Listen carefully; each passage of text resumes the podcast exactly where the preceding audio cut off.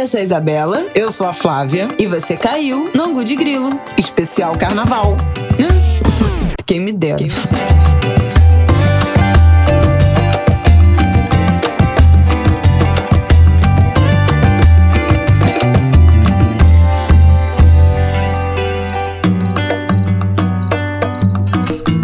Oi, gente, tudo bem? Boa semana para vocês. Terça-feira de carnaval. Está sendo esse podcast. Será que você vai ouvir até o final, em plena terça-feira? Você está pulando carnaval? Está tendo carnaval? Daí de onde você está nos ouvindo? Conte mais.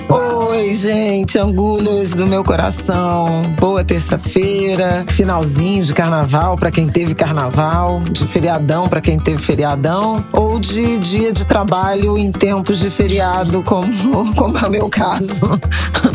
A gente vai fazer um ângulo curtinho, não é isso, Isabela? Isso, né, gente? Terça-feira de carnaval, a gente resolveu falar sobre esse carnaval que tá rolando, né? O que que tá ou não está tendo. A gente não tem como não expressar aqui a nossa indignação sobre essa ausência, né, do desfile das escolas de samba, desse, desse adiamento. Então a gente vai ter que tocar nesse assunto e a gente também vai falar sobre a guerra na Ucrânia e na Rússia. Mas, como vocês sabem, o cenário lá tá mudando muito, né, de um dia pro outro. A gente tá gravando isso aqui domingo à noite e a gente vai fazer comentários breves, porque, né, a situação já pode estar completamente diferente na terça-feira quando vocês ouvirem isso. Então a gente vai tentar não se estender muito, porque também é um momento de muita incerteza, né, do que que significa tudo isso que tá acontecendo. Então vamos lá começar nosso papo, que hoje vai ser rapidinho, mas semana que vem a gente tá de volta na nossa duração normal. Vamos lá.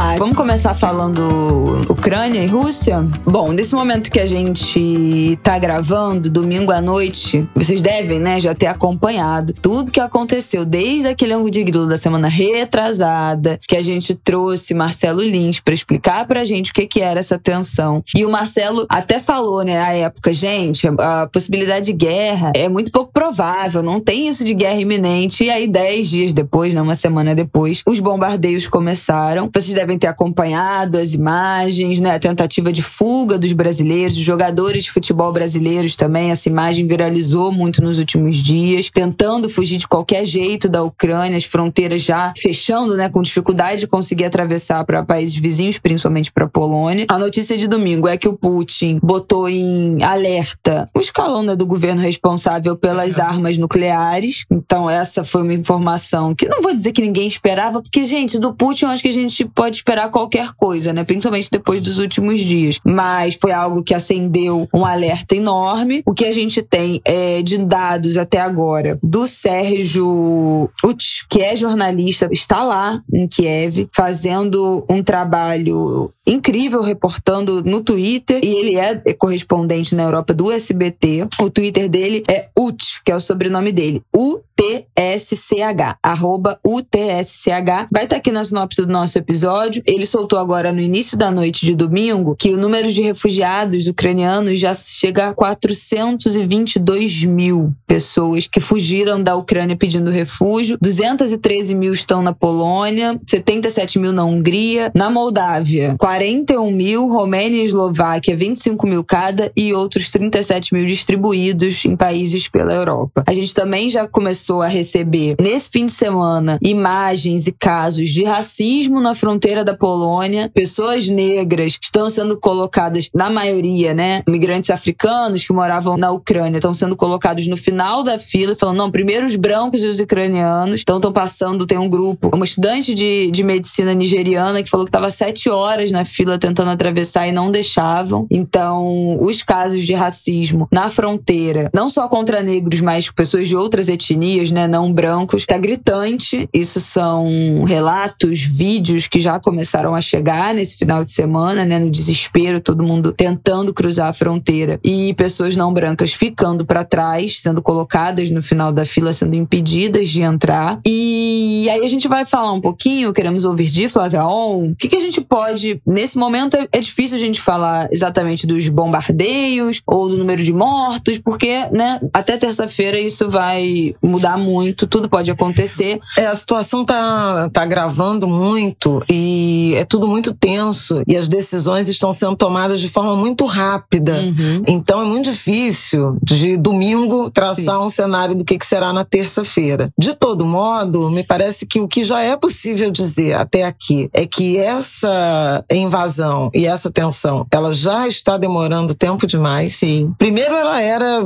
imprevista na intensidade, sobretudo. Como a Isabela falou, a gente fez aquela análise do Angu de duas semanas atrás, falando dessa possibilidade, os Estados Unidos alertando sempre, né, persistentemente, de que a invasão era iminente. A gente até brincou com isso, uhum. porque ela não vinha acontecendo. Havia uma expectativa de que pudesse ter um, algum tipo de costura, que a diplomacia funcionasse para evitar a guerra, mas tudo se encaminhava para até algum tipo de negociação. É só para dar uma, uma, uma, atenuada em relação a ah, ia ter guerra e todo mundo errou. Na véspera, né, no domingo que antecedeu, domingo 22, 22 para 23 de fevereiro, que antecedeu o ataque, a ordem de ataque do Putin, o Macron tinha ligado para o Putin e para o Biden e eles tinham, em tese, concordado em fazer uma reunião de alto nível. Então, assim, parecia que as coisas iam se encaminhar para um acordo.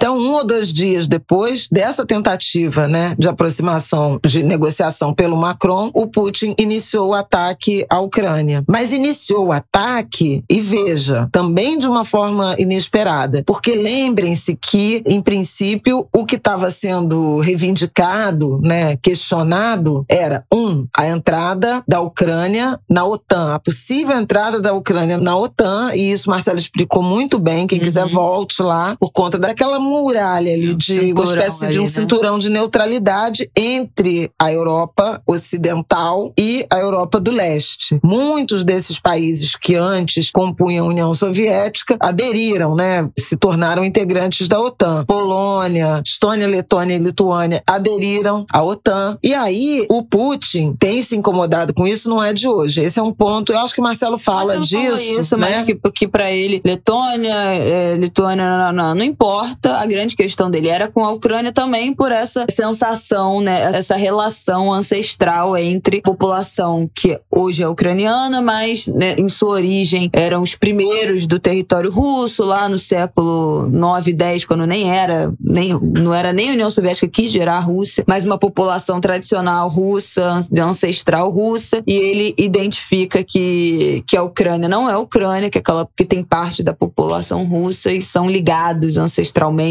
culturalmente. Isso o Marcelo falou no último episódio, acho que não, a gente não precisa repetir, mas não aceitaria a Ucrânia entrar na OTAN. E eu acho que isso, né, na semana passada, eu acho que, que realmente pegou todo mundo de surpresa, foi porque depois que ele foi, mandou as tropas para as fronteiras e tal. Deixa eu só voltar ah, um pouquinho, tá. porque a questão era a OTAN e essa reivindicação dos territórios, né, separatistas, né, uhum. né, Donetsk e Lugansk. E aí ele, para invadir, anunciou que reconhecia a independência, a legitimidade, a independência dessas repúblicas, que são pedaços da Ucrânia. Ali começou a escalar. Peraí, ele encontrou um outro caminho. Mas além disso, ele começou a invasão a partir, em tese, né, de solicitação desses dois territórios que ele, mas o mundo não reconhece, mas que ele passou a reconhecer como sendo repúblicas independentes. Mas não contente com isso, invadiu a Ucrânia por Belarus na direção de Kiev, que é a capital. Nesse momento, é, a gente está falando aqui domingo de noite, madrugada de, de segunda é, lá na Ucrânia, Kiev está cercada pelos russos. É, Kiev está cercada pelos russos. Nesse domingo eu falei, madrugada de segunda. Mas desde a madrugada de sexta para sábado, que a expectativa era de que Kiev caísse. E há uma surpresa muito grande, os analistas internacionais têm comentado isso no fim de semana, do tamanho da resistência dos ucranianos anos. A própria liderança do presidente, ela aflorou, né? É, ninguém esperava que o humorista, né, uhum. né, todo mundo faz piada com ele, ninguém esperava que o Zelensky resistisse e liderasse o país da forma que ele está liderando. A Alemanha falando que vai mandar arma para a Ucrânia. A Alemanha falando Quando a gente acha arma. que não, peraí, então já bombardeou, tá, né? Tá não vai entrar na OTAN, já deixa isso para lá, OTAN para lá. Os Estados Unidos falou que não tem tem a menor chance deles defenderem com tropa o território ucraniano, porque não faz parte da OTAN. Então, isso foi mais uma coisa que colaboraria para esse cessar-fogo, né? Tipo assim, tudo bem, já, Putin, você já conseguiu o que você queria. Já tinha conseguido antes de bombardear, né? Porque antes disso já tinha sinais de que os Estados Unidos não ia se meter nessa história. Inclusive porque a Ucrânia não entrou na OTAN e não pode defender um território que não faz parte do tratado. Isso. Então ele já tinha conseguido o que ele queria e mesmo assim bombardeou. Depois de bombardear, mais outros indicativos, né? Sanções, ah, sanções econômicas, né? Então mais indicativos de que a OTAN não ia abraçar essa causa. A Ucrânia estava sozinha. E, e aí teve um dramático na manhã de sábado, a Alemanha, vamos comprar arma e mandar para a Ucrânia. E vamos aumentar nossos investimentos Pelo militares. De... Ainda assim, no final de semana, sexta-feira, o Putin ameaçou Finlândia e Suécia. Suécia, pois é. Se entrarem na OTAN de uso de força, a Finlândia tem uma fronteira de mais de mil quilômetros com a Rússia. E é a mesma lógica de entrar na OTAN e ficar muito uhum. perto da defesa do território. Então, assim, foi escalando de um jeito e, ao mesmo tempo, Zelensky ganhando essa legitimidade. Se os Estados Unidos ofereceram ajuda, né, para retirá-lo do país e ele não aceitou, ele disse que ele queria arma, ajuda militar e não carona. Ele está no país, abrigado, mas continua liderando o país. O governo distribuiu armas para a população, convocou todos os homens de 18 a 60 anos, estão proibidos de sair do país, estão sendo recrutados. Em Kiev, na região, foram 25 mil armas, não foi? No, não, 18 mil 18, armas no dia 25 de fevereiro. Isso, foi 18 isso. mil armas. E na televisão eles estavam ensinando a fazer coquetel molotov. Viu? Aí alguém até falou, mas não tem condição de ganhar da Rússia, né? Do poderio militar não, da Rússia com coquetel molotov. Só que a, a leitura é o seguinte: transformar a guerra em guerra de guerrilha é algo muito tenso. Aconteceu em outras situações, você ter resistências dentro da população que você não estabiliza nunca. Você prolonga o conflito e tensiona e enfraquece o inimigo. A gente já viu no Vietnã, os Estados Unidos na guerra do Vietnã. E acho que o próprio Afeganistão pode ser um exemplo disso também, uhum. né? Os talibãs ficaram ali resistindo, nananã, por uns anos e tomou de volta. Aliás, talibãs que manifestaram gente. em nota.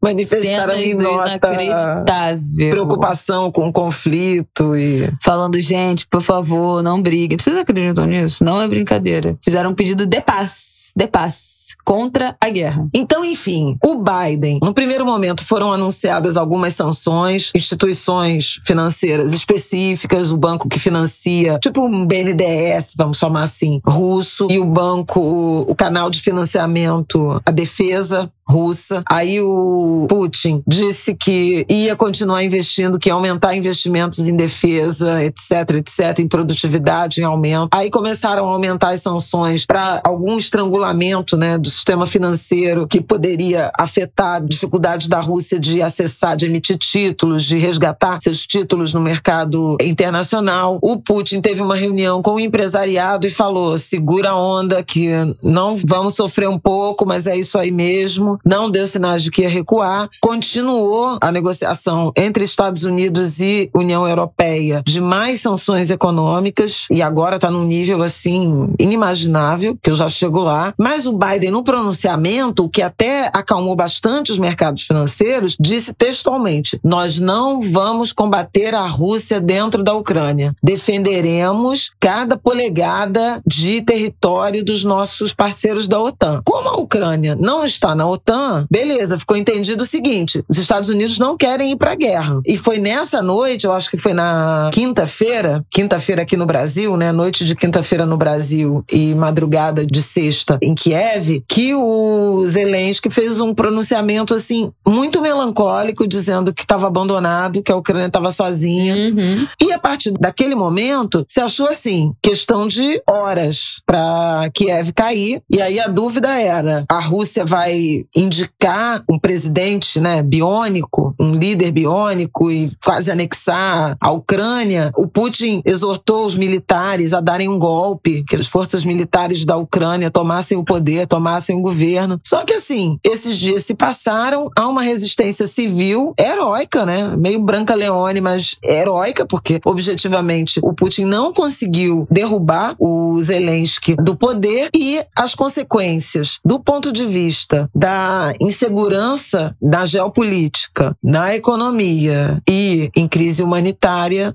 só estão se agravando. Aí culmina com nesse domingo, em razão dessa mobilização do Ocidente, de novo com aspas, para armar a Ucrânia, a ameaça do Putin de recorrer ao arsenal nuclear, o que escala demais a, a tensão. Por outro lado, do lado das sanções, né, da tentativa de asfixia financeira, há uma ameaça de banir a Rússia de um, de um sistema chama SWIFT, que é um sistema de mensagem é como agora. se fosse um. Muito grosseiramente, Exato. um Pix. Como se fosse um Pix. É um sistema de mensagens que liga milhares Ah, de não é de instituições financeiras. Ah, tá. Então, é porque é, é mensagem que os bancos trocam entre si e, apre, e, e Ah, Sim. facilitam. Quando você vai a- receber. Ah, sim, sim, sim, sim. Quando você vai receber transferência do exterior. Uhum, gente. Em dólar, sabe, meninas? Você tem que dar o. Tem esse código SWIFT, que é o código do banco, que tem que mandar, mandar Exatamente. outro banco. Porque um e banco tal. fala com o outro, e aí você fecha essa operação de uma forma muito mais rápida. E uma instituição confia na outra, entendeu? Ih, Um- que um- babado. E eles querem banir a Rússia, e a Rússia é o segundo país com maior volume de transações nesse SWIFT. Se tirarem a Rússia, você tem uma pane. É claro que tem no mercado russo, mas tem no mercado internacional como um todo, porque as, as operações de comércio, de transações financeiras, elas ficam muito prejudicadas. Além disso, a ameaça de. Isso aí, gente, eu tô falando tudo de domingo, né?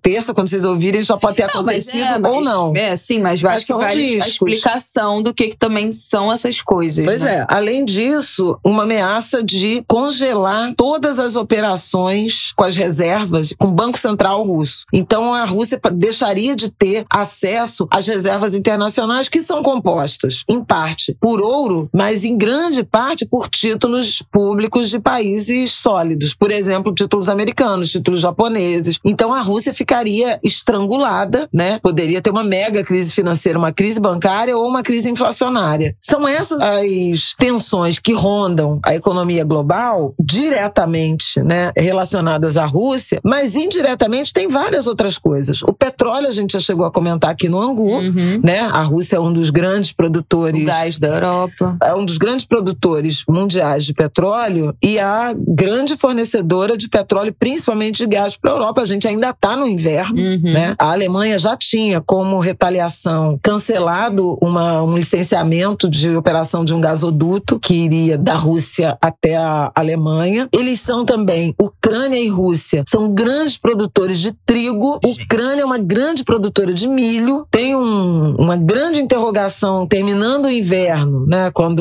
o gelo derreter, o plantio da safra vai ser viável? A atividade agrícola vai ser viável num país bombardeado? A informação é de que Rússia e Tá Ucrânia suprem um terço do consumo global de, de Eles trigo. vendem um terço do trigo que o mundo come. É, eles Basicamente entregam. é É, um terço do, do, que o, do que o mundo consome. Você pode imaginar uma quebra ou um boicote a esses países. O que, que pode acontecer do ponto de vista dos preços do trigo? Pão francês. Aí é isso Pão. que a gente fala. O O pão francês. Ah, o pão francês é um real cada pão francês. É isso, gente. São essas coisas que a gente não tem noção. Ah, é por que que acontece que aumenta o preço das coisas. Isso. Aí você Olha vai falar: ah, mas o Brasil não compra trigo da Rússia e da Ucrânia. O Brasil compra trigo principalmente da Argentina. Verdade, mas não interessa. Num cenário internacional É, é de que o óbvio. trigo é uma, uma commodity, se ela tá escassa, A o preço vai subir o preço todo mundo, Exatamente. O preço é internacional. Então, pra gente comprar da Argentina, vai comprar mais caro, ou então a Argentina vai vender mais caro para outros países. Quem ouve Angu de Grilo há muito tempo pode lembrar de 2020, a gente falando sobre isso do arroz. Quem lembra do arroz em 2020? No primeiro ano de pandemia, que teve uma quebra na China. Exatamente. Teve uma quebra da China, a China foi comprar, o arroz acabou e subiu, praticamente dobrou de preço naquele ano, né? O arroz. Então, é a mesma É, coisa. No início da pandemia, que aquele saco de 5 quilos de arroz estava 50 reais. Exatamente. Então todo mundo lembra. Aí 2021, como tinha demanda por, por arroz, o Brasil plantou arroz a beça, aí o arroz caiu. Teve uma safra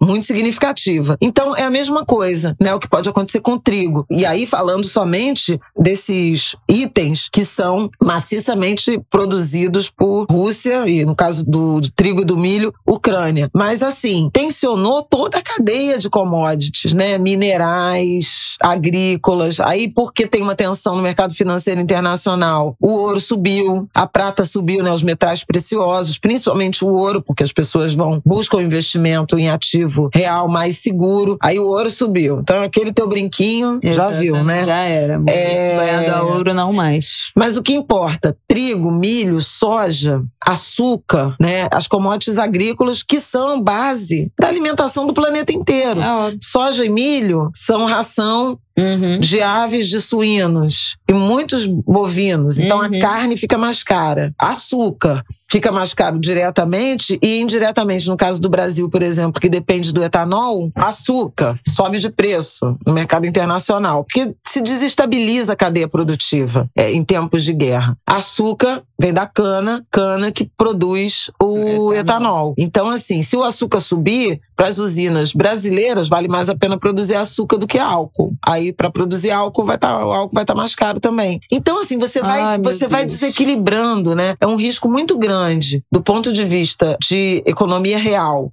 de um aumento da inflação, tanto pela via dos transportes, né, com petróleo, gás e tudo mais, quanto, o que é mais dramático, pela via dos alimentos. E mais inflação dos alimentos é o que a gente não merece, pois né? É. E falando especificamente do Brasil, um país que já está com uma inflação é, de 10% ao ano, que, em tese, reduziria essa inflação para metade disso, para em torno de 5% esse ano. Tinha previsão Só de safra recorde. A gente pode ter um impacto muito dramático no preço dos alimentos. Não, porque os nossos exportadores, em tese, até vão vender mais, mas claro que eles vão vender, vão ganhar mais dinheiro vendendo mercadoria mais cara, mas a gente paga por essa mercadoria também. Claro. Não, você falou causa um desequilíbrio no negócio. Você falou uma coisa assim, desequilíbrio um ecossistema, um ecossistema que já é desequilibrado, né, gente? Olha o preço que tá custando as coisas aqui, não necessariamente necessariamente tem a ver com o mundo Não, internacional. Exatamente, né? mas nós temos, com certeza, tem uma coisa que a gente tem nesse momento de Brasil, são problemas, nossos próprios problemas. Que a gente que elegeu, né? Que a gente que botou lá. Então nós temos muitos problemas que são nossos, né? Questão fiscal, desequilíbrio Crise climática, contas. escassez de água. A gente já falou tudo isso aqui. Falta de chuva, como afetou também produção, nananana, enfim. Isso Crise tudo política, que a gente... eleição esse ano, que tem tensiona muito os mercados, tensiona muito a economia. E agora, mais esse elemento Exatamente. é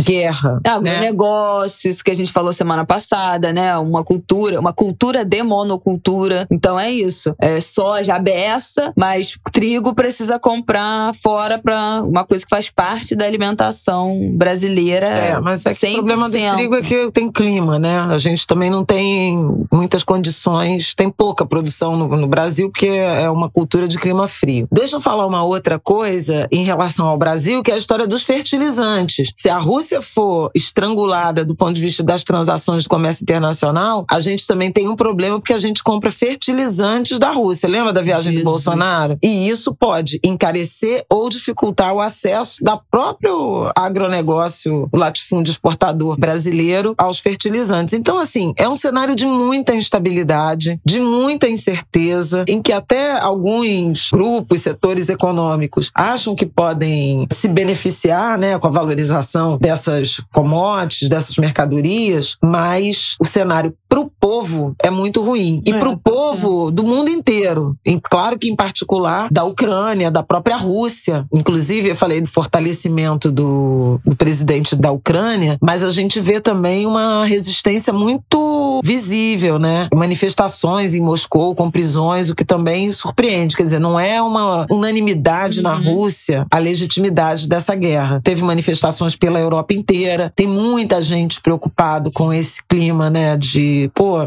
tantos anos depois, décadas depois, né, da Segunda Guerra, esse clima de conflito se realizando, né, e, e se agravando na Europa. Tô vindo assim do, do alto para aprofundar, mas a crise humanitária não tem nenhuma consequência boa na guerra, sabe? Essa que é a verdade. A gente teve votação do Conselho de Segurança da ONU, que a Rússia vetou. O Brasil, surpreendentemente até, mas surpreendentemente em relação à postura que o presidente da República tem tomado, né, de não condenar explicitamente. O, a invasão da Rússia, falando dessa neutralidade, mas o Brasil votou a favor da resolução de repúdio no Conselho de Segurança da ONU proposta dos Estados Unidos e da Albânia. O secretário de Estado americano, Anthony Blinken, ligou para o chanceler brasileiro, para o ministro das Relações Exteriores, fora do previsto, na sexta-feira, e certamente o Brasil sofreu muita pressão para ter votado juntamente com esse grupo. Dos 15 votos, foram 11 a favor, 3 abstenções e um voto não. Como lá só funciona por unanimidade, é não, e o voto não foi da Rússia. Mas China, Índia e Emirados Árabes Unidos votaram, se abstiveram da votação e a China tem dado sinais É, de é, uma gente falou isso. proximidade, né, com a Rússia. A China Então, não veja, falou, deixa rolar. É muito tenso, é muito tenso. Condenou, a China já condenou as sanções, Uhum, é, né, dos Estados é, Unidos. Não, impostas é. à Rússia, né? Então, assim, uma situação muito dramática. E o Brasil, que tem esse presidente flertando com Vladimir Putin, e acho que muito por interesse político-eleitoral nesse ano de 2022 aqui, mas tem na China sua maior parceira comercial e nos Estados Unidos seu segundo maior parceiro comercial. Então, assim, o Brasil tem que se equilibrar de forma muito cuidadosa para não se indispor com seus grandes parceiros em nome de uma lealdade política de um presidente a outro presidente. Acho que o Brasil tem uma confusão do que que é Estado e do que que é indivíduo, né? Do que que é líder. E o Bolsonaro está apostando numa relação de admiração e de alinhamento com o Putin, desse arco de extrema direita, e esquecendo das negociações do Estado brasileiro com outros estados. É a mesma coisa que ele fez com o Trump. Ele era um aliado Cego. cego, é, boa imagem, do Trump. Aí o Trump perdeu a eleição e não tem quase diálogo com os Estados Unidos, né? Surpreendeu os Estados Unidos. Uhum. Uma fonte minha no- na diplomacia disse que os Estados Unidos consideraram aquela declaração do Bolsonaro de solidário à Rússia a maior traição cometida pelo Brasil desde a Segunda Guerra. Meu Deus do céu. Nesse nível. Gente, não dá, não dá. Regularize o seu título de eleitor, pelo amor de Deus. Eu não aguento mais. Eu não aguento mais.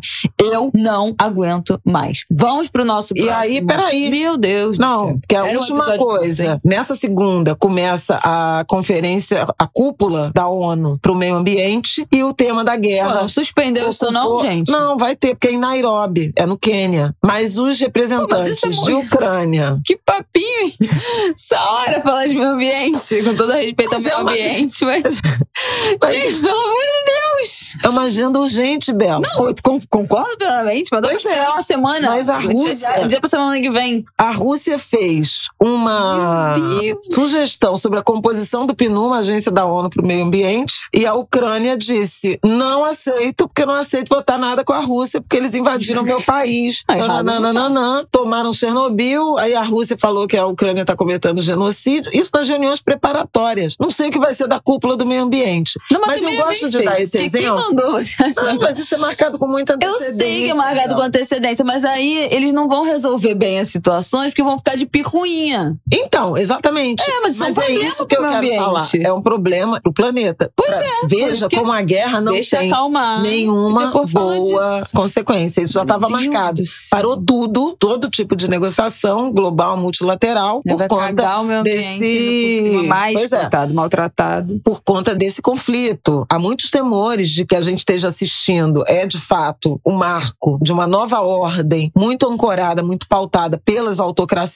em que o multilateralismo está perdendo fôlego. O secretário-geral da ONU, An- Antônio Guterres, só faz apelo humanitário. Por favor, senhor Putin. Ai, eu não tenho aos- paciência. é, é assim. Não tenho paciência pra esse papo. negócio muito difícil. Tá muito difícil. Enfim. Agora, eu acho que a gente tem que falar um pouco dessa crise Mas- humanitária, né? Eu já falei É, do número de dos refugiados. a agência da ONU para refugiados. É, a, a Agência da ONU para Refugiados estima que até 5 milhões de pessoas podem sair da Ucrânia. Mais uma imensa crise de refugiados vem aí. Porque não é só coração da Europa. nesse momento de a gente já o bombardeio, as pessoas estão fugindo das bombas, fugindo de morrer e tal. Mas gente, esse país vai demorar muito tempo para se reconstruir, né? A economia, é isso, vai dar para fazer vai dar para fazer safra de plantio, se é uma das maiores rendas do país, não vai ter dinheiro, né? Vai passar por uma, uma crise gravíssima. E as pessoas vão começar também a fugir da fome, né? Da pobreza, da miséria, porque, né? O que a gente conhece, o que a gente já sabe historicamente do, de quem foge de guerra, né? Não necessariamente a pessoa tá fugindo do, do bombardeio em si. A pessoa tá fugindo dessas consequências, que são muito econômicas também, né? Não, não ter mais casa, não ter. Sua cidade foi devastada, sua família toda perdeu, perdeu gente da família, então é um lugar que não tem mais perspectiva nenhuma, né? Você tem filho pequeno, ah, filho em idade escolar, não tem mais escola. Quais são as perspectivas educacionais, de faculdade, de emprego para meus filhos, para minha família? Então você foge por muitos motivos. Se acabar amanhã isso,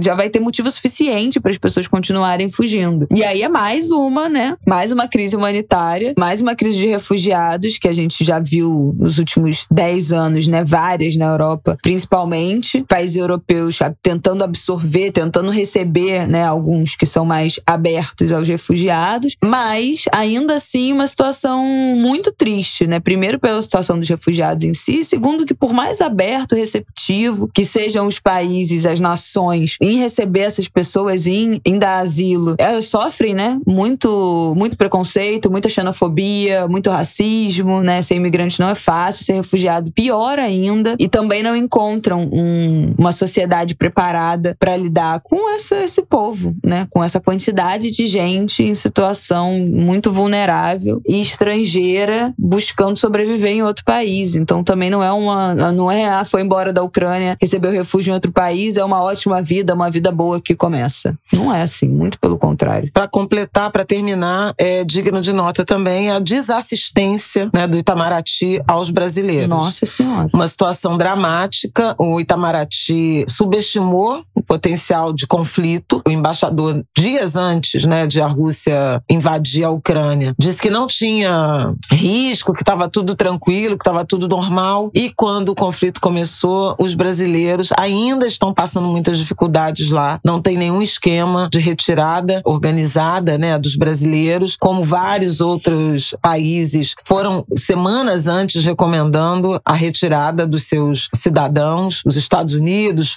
vários países. O Brasil manteve e a gente tem visto uma saga muito dolorosa, muito sofrida de brasileiros que estão tentando sair e alguns enfrentando dificuldades, como essa mencionada para Isabela, de cruzar a fronteira da, da Polônia. E não me parece equivocado pensar em questões raciais afetando, porque principalmente os jogadores né, de futebol, uhum. que são os que têm aparecido mais, são negros. Né? Houve um trem, lugares num trem que a embaixada brasileira conseguiu, mas nem todos os brasileiros que estavam na, na Ucrânia foram avisados. Teve família que foi para a estação e não conseguiu nem entrar no trem, porque uma confusão é dos diabos.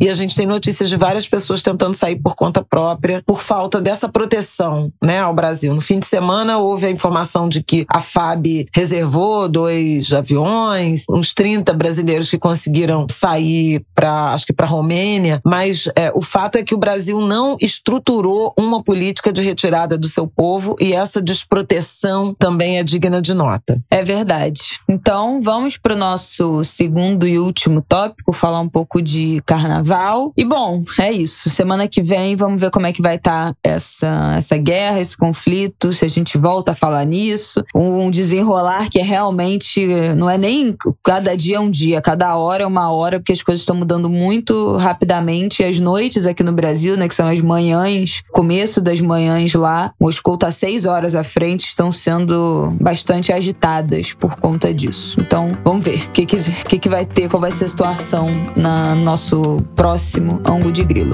Vamos falar de carnaval, então.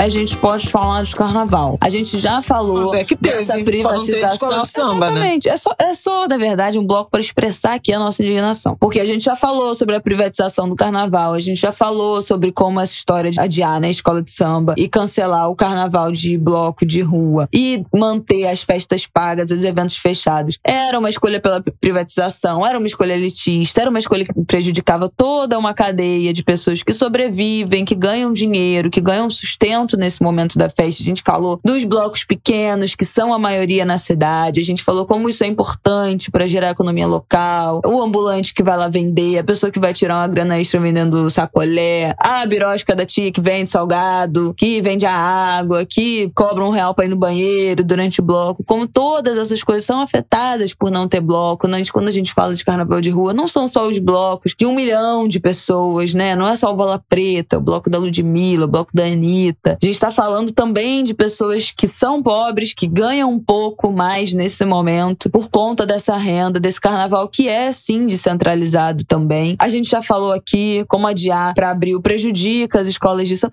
Enfim, a gente já falou tudo disso, né? Nós somos aqui amantes do carnaval, principalmente do carnaval de escola de samba, então a gente já tá batendo nessa tecla desde a virada do ano, desde o Réveillon, né? Quando a gente falou do Réveillon, a gente já tinha alguns sinais sobre o carnaval, já tinha alguns cancelamentos em vista dos carnavais. Mas o que a gente tá vendo no Rio de Janeiro? Festas pagas. Aquilo, né, gente, que a gente previu, na verdade, que, que a gente já tinha certeza que ia acontecer. Festas pagas imensas, os blocos do carnaval, que foi cancelado, né? Do carnaval de rua, de blocos, foram fazer suas festas privadas, então tudo lotado, as festas pagas, as festas privadas dos blocos estão todas lotadas, festas de pagode, festas de funk, todas as festas privadas, tudo lotado, ingressos algumas carérrimos, os ingressos. Desfile de escola de samba não vai ter e está, obviamente, acontecendo carnaval de rua. Os blocos estão saindo clandestinamente, vários, né? As pessoas estão se reunindo com músicos, entre instrumentistas, mesmo sem trio elétrico, e, e tem blocos saindo. Hoje, o centro do Rio hoje estava lotado. Tem uma imagem, né? Do, lotado, uma, uma avenida assim, inteira lotada. Santa Teresa, eu acho que foi. Porque os blocos estão saindo. Então, assim, eu fico muito revoltada porque o carnaval de rua tá acontecendo, não com a intensidade, óbvio, que aconteceria, né? Se houvesse liberação. Mas tá acontecendo e tá acontecendo sem que os ambulantes possam se organizar, né? Pra ir vender água, porque é esses blocos secretos que ninguém posta na internet, também porque a prefeitura tá de olho na internet para ir fiscalizar. E também tá fingindo que não tá vendo, porque um monte de gente na rua, né? Todo mundo sabe onde é que quais são os pontos que esses blocos acontecem todo ano, nos mesmos lugares. Sem os ambulantes licenciados também, né, pela patrocinadora de cerveja, né, que recebem um abadá, que podem estar lá no bloco, uniformizados no meio do bloco, nananã. Então, menos também uma distribuição de renda, de emprego nesse momento, né? As festas fechadas estão bombando, com os artistas podendo trabalhar. Isso aí, é, a gente já falou muito aqui sobre como a cultura, a pandemia impactou a, a área da cultura, os músicos, as pessoas de produção de evento. Então, é óbvio que a gente sabe que as pessoas precisam trabalhar, né? Depois de muito tempo parados, foram os,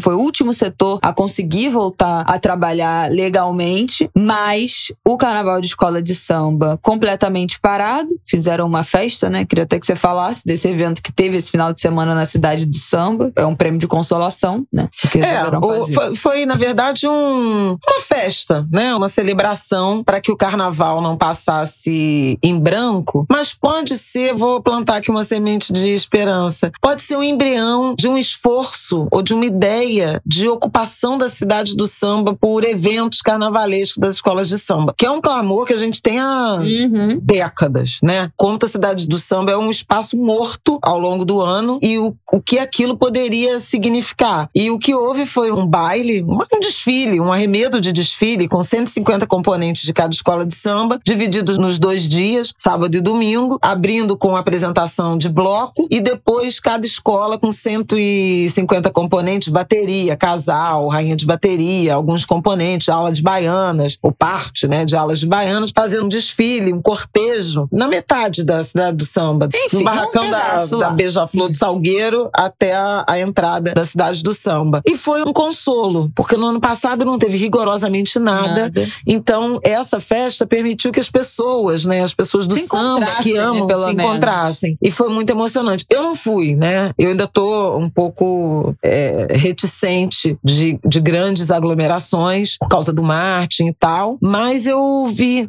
pude ver a emoção de muita gente do samba que conseguiu se encontrar lá. Agora, Ah, é uma pena, né? Porque você Melancólico. tem as festas privadas liberadas, você já tem os blocos clandestinos. E veja, eu não questiono e achei que era difícil efetivamente ter carnaval quando a gente viu a, a escalada da Ômicron. Uhum. Mas era para não ter para ninguém. Exatamente. Né? O falamos o aqui. problema, né? O problema é essa seletividade. E aí a gente está vendo os blocos na rua e o povo das escolas de samba, muitos cantores que estão sem ocupação agora. Vamos torcer para que em abril as coisas realmente se realizem e a gente possa de novo encontrar as nossas escolas de samba. Agora, como escreveu o Leandro num artigo no Globo na, na semana que passou, não com essas palavras, mas que, que eu achei muito importante a manifestação dele, carnaval em abril não é carnaval, é evento. Sim. Desfile de escola de samba em abril não é carnaval das escolas de samba. É evento de escola de samba. Desfile de escola de samba é reparação de danos. O carnaval é no carnaval. Porque o carnaval não é uma data de um evento. O carnaval tem raízes, né, de cultura, de história, de explicações, inclusive religiosas, porque é no Uhum. fim do carnaval começa a quaresma. Então, assim, tem, tem razões ancestrais para que o carnaval seja no carnaval. Então, assim, mudar o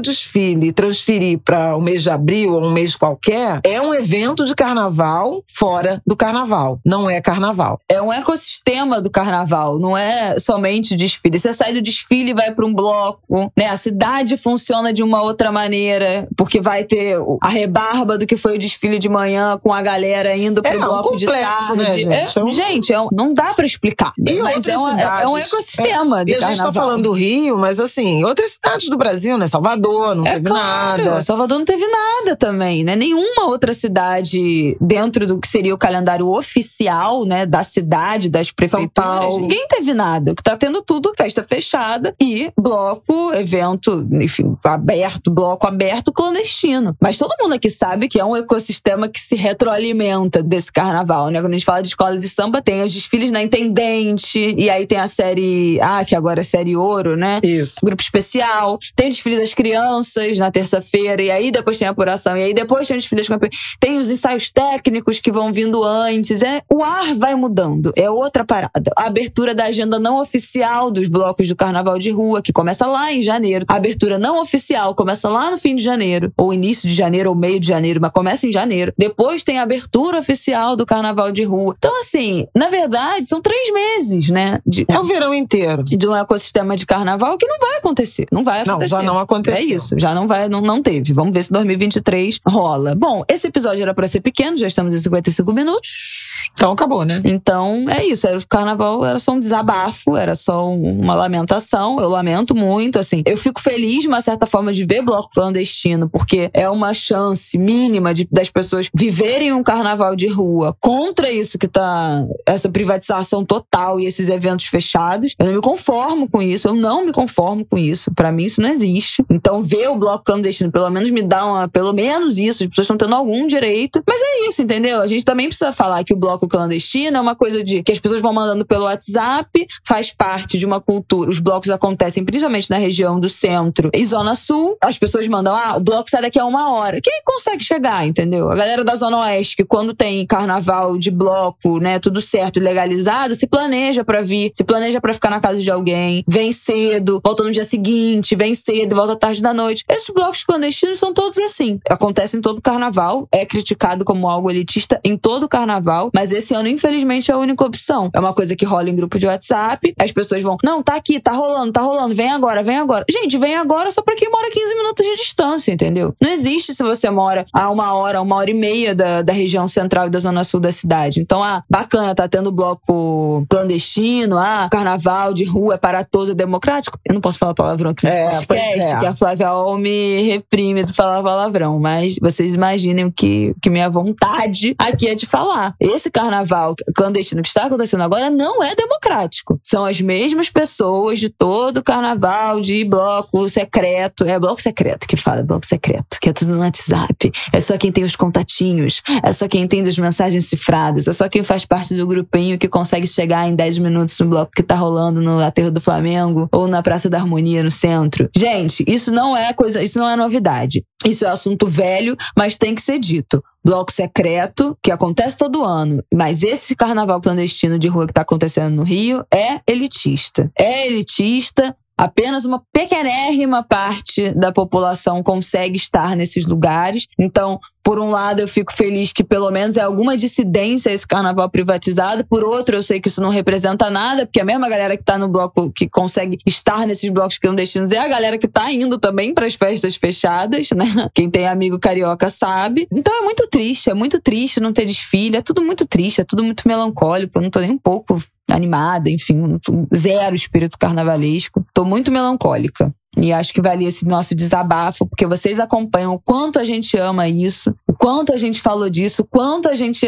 se lamentou, alertou. E tá aí, né? Tá aí para todo mundo agora ver o que já era, que tava na cara que ia acontecer. Bom, vamos para nossa sessão de comentários. Quer falar Não, eu ia falar só que a pergunta da semana, como é que foi seu carnaval? Como é que foi o carnaval na sua cidade? Né? Porque a gente pois tá é, falando muito do Rio. Eu acho que vale a pena a gente ter esse montar esse fio no Angu, né? Principalmente no Twitter, é a partir de terça-feira. Exatamente. Bota lá pra gente no arroba Angu de Grilo, a gente tá selecionando os comentários. Houve uma adesão ainda, a gente vai passar a ter um quadro de recomendação aqui de formalizar uh. este quadro de indicação de coisa. Então começamos na semana que vem, porque, né, esse episódio era para ser curto, já não foi, mas para não encher mais esse, essa terça de carnaval. Tem, separei dois ou três, meu Deus, dois comentários aqui do Angu de semana passada. Vou ler aqui na nossa sessão de comentários. Clarice Nobre tweetou: Sinto que fico um pouco mais inteligente a cada episódio do Angu de Grilo com Flávia Ou e Bela Reis. Diversificar o debate, sair um pouco do fascismo, pandemia, ah. STF, trazer reflexões e embasamento para outros assuntos igualmente relevantes e ricos. Ai. Obrigada, ah, Clarice. feliz também. Clarice, que o nome dela no, no Twitter é Pepe Cansada. Clarice, você também é ouvinte do Pepe Cansada. Gente, pra quem não sabe, Pepe Cansada é outro podcast que eu apresento. Eu sou multipodcasts. Vai lá, procura aí. Tem aí no seu agregador de podcast. Tá disponível em todos os lugares. E outro comentário que temos aqui é da Heloísa Cisla. Angu de Grilo. Minha sobrinha Carolina me apresentou o Angu no começo da pandemia e desde então não perco um episódio. Sendo já da velha geração sou por deixar falar a mãe.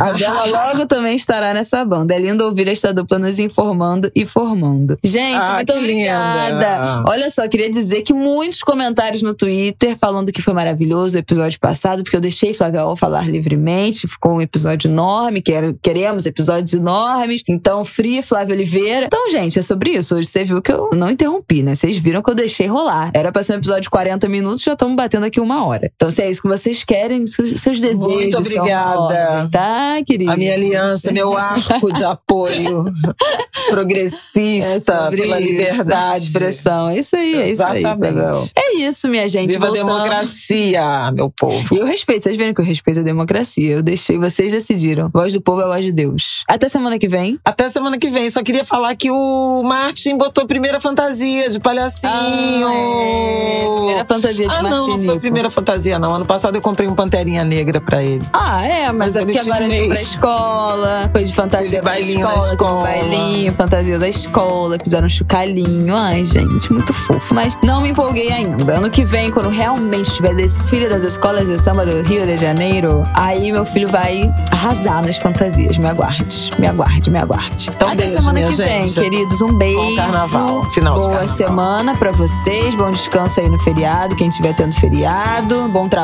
a quem estiver trabalhando. Semana que vem nós estamos de volta. Beijo, beijo.